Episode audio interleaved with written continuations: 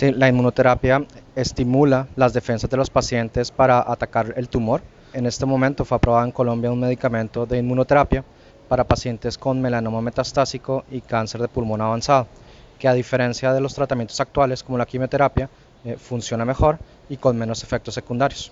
Este medicamento es administrado, es gestionado como cualquier otro medicamento en cáncer en el país. El cigarrillo es uno de los principales factores de riesgo para que aparezca cáncer de pulmón, sobre todo en las personas que fuman bastante, pero también existe cierto riesgo en pacientes que son fumadores pasivos, eh, que están cerca de pacientes que fuman bastante. Y en cuanto a género, hombres, mujeres. Es más frecuente en hombres, el cáncer de pulmón. El cáncer eh, melanoma es muy similar entre hombres y mujeres. El cáncer de pulmón es una de las principales causas de cáncer en Colombia y también de las principales causas de muerte eh, en nuestro país. Melanoma es un tumor un poco más raro, alrededor de 150 casos eh, de enfermedad avanzada, enfermedad metastásica, en comparación con cáncer de pulmón, que son cerca de 5.000 pacientes nuevos al año. Háblenos un poquito de qué es esto del melanoma.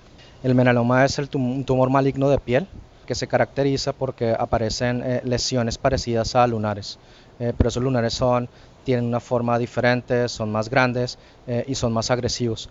Afortunadamente la mayoría de los melanomas se diagnostican en estadios tempranos, donde operarlos es suficiente, pero más o menos un 10% de los pacientes debutan con enfermedad avanzada, con metástasis. O sea, aquellas personas que uno les ve el poco de pequitas, de pronto puede ser un melanoma.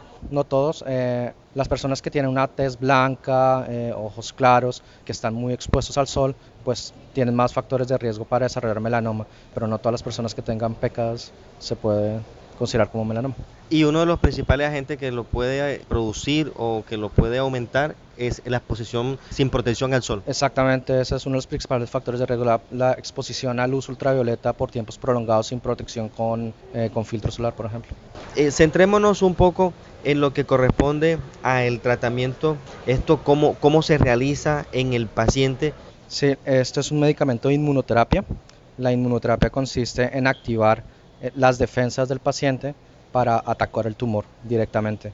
Es un medicamento biológico, esto quiere decir que es producido por células vivas y esto favorece a que sea más efectivo y que tenga menos efectos secundarios en los pacientes.